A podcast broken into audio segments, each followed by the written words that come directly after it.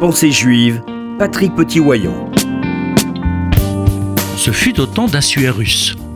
Tels sont les premiers mots de la Megillah d'Esther. Or, nous dit la Gemara, Megillah 10b, selon Ravashi, à chaque fois que l'on rencontre cette formule ce fut au temps, c'est l'expression d'une souffrance.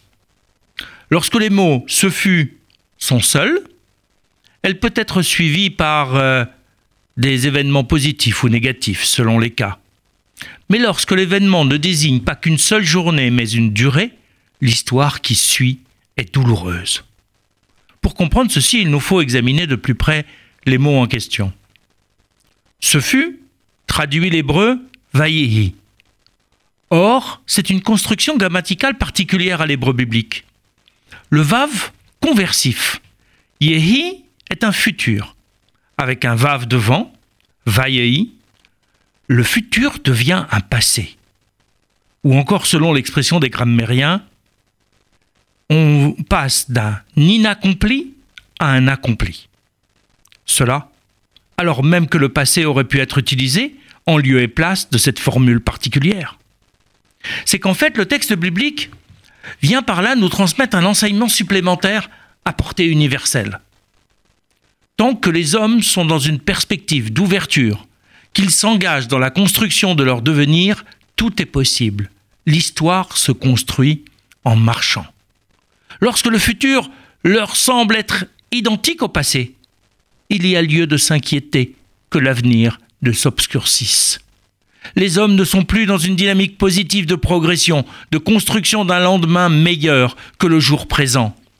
Cela peut être passager, et l'homme doit en avoir conscience pour se ressaisir. Si cela s'installe dans une durée de plusieurs jours, alors le risque augmente avec la durée. L'espoir est dans le changement. La fermeture sur le passé est anxiogène.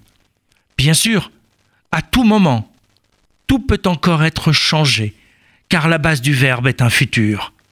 Certes, momentanément masqué. Il se fait passer pour un passé, mais il peut retrouver l'espoir. Pour cela, il faut que l'homme se projette à nouveau dans une perspective de vie.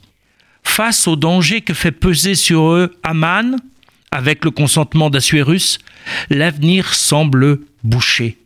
Pourtant, grâce à la Teshuvah, à la prière et à l'action d'Esther et de Mordechai, la vie de destruction du peuple juif est révoquée. Israël aurait pu s'arrêter dans l'histoire ancienne de l'humanité, alors qu'il fait partie de son présent et de son avenir.